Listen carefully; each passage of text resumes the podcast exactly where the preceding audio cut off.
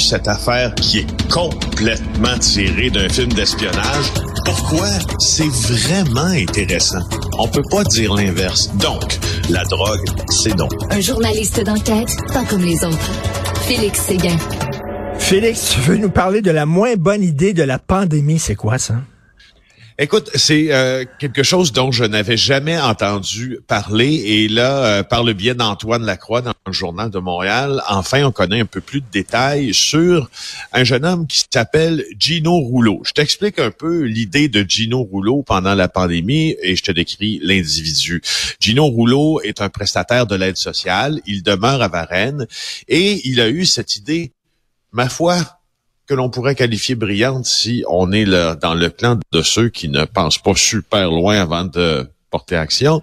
Il intente des poursuites judiciaires contre un peu tout le monde et n'importe qui parce qu'il refuse de porter le masque quand il est obligatoire en public. En fait, quand il l'était. Alors, tu te rappelles, bien sûr, c'est pas si loin, mais on dirait que ça fait un siècle. Euh, au plus fort de la pandémie, les mesures sanitaires au Québec nous ordonnaient de porter un masque dans les pharmacies, les épiceries. Bref, je pas, mais à toute fin pratique lorsqu'on est en, euh, public dans, dans des endroits euh, un peu plus clos. Alors, voilà que entre 2020 et 2022, M. Rouleau s'est rendu dans des pharmacies, dans des épiceries, des concessionnaires automobiles, des banques, des commerces. Euh, et là, quand il arrivait là-bas, il ne se masquait pas. Il narguait un peu, en tout cas, selon ce qui a été entendu au Palais de justice de Montréal, il narguait un peu les employés, il se filmait chaque fois, puis et, et là, donc, il se faisait expulser.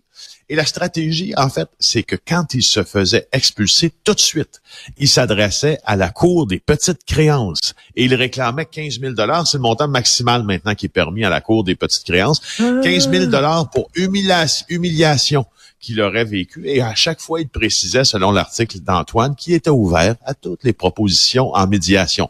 Il a fait ça 45 fois. Ben voyons, c'est ce qu'on appelle, c'est ce qu'on appelle un plaideur quérulent, c'est ça l'expression? Un quérulent, oui. entre autres, oui, euh, mais mais la quérulence, c'est une chose, c'est-à-dire que euh, on, on, revient souvent devant le système de justice pour se plaindre de tout et n'importe quoi. Lui, il a décidé de se jouer du système de justice et de s'amuser avec pour son propre profit. Un peu, je te dis, c'est un peu comme s'il avait un peu détrousser le système de justice. En même temps, en même temps, devant des gens comme ça, euh, tu dis, euh, tu sais, il y, a une forme d'intelligence. C'est un petit wise. Il a vu un trou en disant, hey, moi, je vais utiliser ce trou-là, cette faille-là, pour me faire un petit peu d'argent.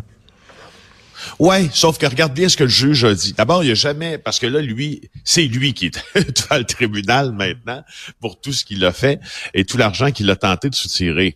Alors, euh, sa condition médicale en question, là, qui l'autorisait à ne pas porter de masque, il n'a jamais prouvé le bien fondé de sa, condition. Euh, et il, il s'est entêté à ne jamais révéler au tribunal quelle était cette condition dont il souffre. Alors ça, on dirait, première erreur.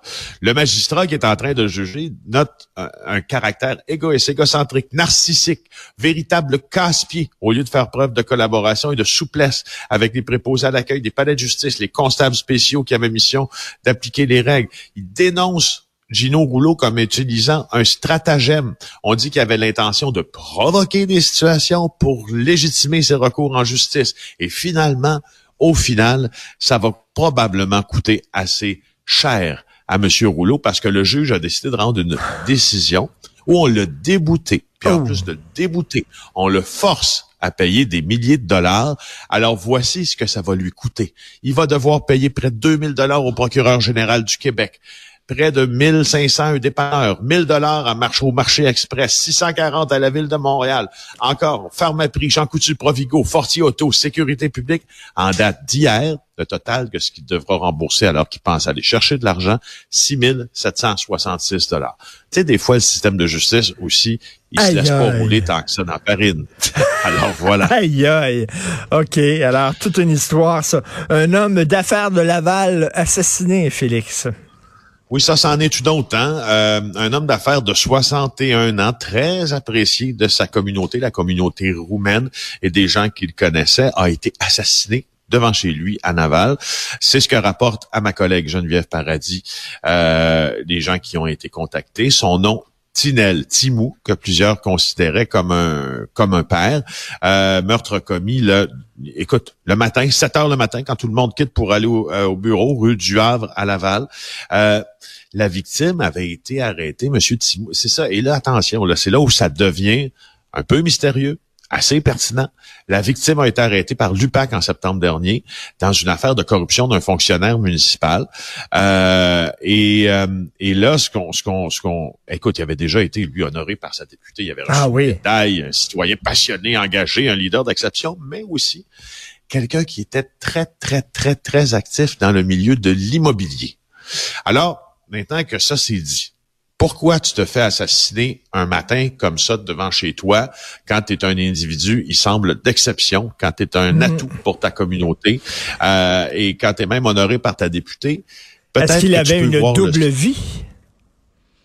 Ben, écoute, déjà là, la section euh, qui s'occupe du crime organisé là, de la Sûreté du Québec est allée faire un tour hier sur la scène de crime.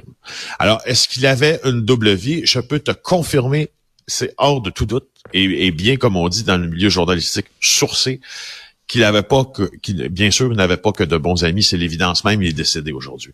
Mais il avait des fréquentations qui étaient en lien direct avec le crime organisé. Euh, et, et c'est un monsieur qui faisait rouler beaucoup, beaucoup, beaucoup d'argent. Euh, et tu le vois, hein, euh, aujourd'hui, là, pas nécessairement entre groupes criminels que se règlent des affaires comme ça. Quand tu es aussi euh, quelqu'un qui était-ce un facilitateur euh, du crime organisé? Était-ce quelqu'un qui aidait le crime organisé à gérer son argent? Peut-être, je sais que les policiers l'ont déjà pensé, mais en tout cas, la fin a été euh, abrupte. ben, oui, ben oui, euh, écoute, euh, quand on tremble dans ce milieu-là, hein, il y a deux portes de sortie, comme on le dit souvent, Félix. c'est la prison ou la morgue, hein, souvent dans ces dans ces milieux-là. Sortir l'affaire de meurtre dans l'est ontarien. C'était au poste de péage de l'autoroute 30, là, donc près de, près de, de, Châteauguay, dans ce coin-là, le Valleyfield. Il y a un gars qui est au poste de péage, il abandonne son camion remorque, il descend de son camion remorque flambant nu, puis il décide de, de se faufiler dans la remorque d'un autre camion, un autre poids lourd, puis il se cache sous une toile. Alors là, tout le monde se demande qu'est-ce qui se passe. Et là, euh, donc, on, prend en chasse ce camion-là. La police euh, échappe, euh, pas, la victime, échappe un peu à, tout ça. Mais là, il est retrouvé. Et lorsque les patrouilleurs le retrouvent, après cette bizarre histoire au poste de péage de la 30, il est encore nu, il est complètement désorganisé, il est caché dans la remorque du camion en question, je viens de te le dire. On le maîtrise avec le pistolet à impulsion électrique. Et là, il dit écoute, je viens d'assassiner ma mère dans une résidence de chute à Blondeau. Pour ceux qui ah, vont souvent là, à Ottawa, là, c'est tout juste là euh, quand tu traverses là, la frontière entre le Québec et l'Ontario, tout près d'Oxbury. Et là, les policiers de la Sûreté du Québec avisent les gens de la police provinciale de l'Ontario. La police provinciale de l'Ontario se rend au chute à Blondeau dans la résidence en question. Et sur place, ils découvrent non pas le corps juste de la, la mère de l'individu, mais la sœur de ce même individu aussi. On ne révèle pas les euh, oh. identités des victimes pour l'instant, mais mon Dieu. Euh, Est-ce que c'est une autre histoire de problème de santé mentale, ça? Ben, écoute, on peut faire des. la seule chose qu'on peut dire là, c'est que lorsqu'il a été retrouvé, il était et on cite les policiers qui l'ont intercepté désorganisé. Donc, évidemment, on réfère à, on réfère à un certain problème, là. Peut-être pas, pas de diagnostic de santé mentale, mais minimalement un individu désorganisé quand il a été arrêté. Il y a beaucoup d'histoires comme ça euh, ces temps-ci. Il y en a beaucoup trop. Merci beaucoup, Félix Séguin. Passe un excellent week-end. Félix Séguin du bureau d'enquête qui, je le rappelle, célèbre son dixième anniversaire, le bureau d'enquête de Québécois. Bon week-end à lundi.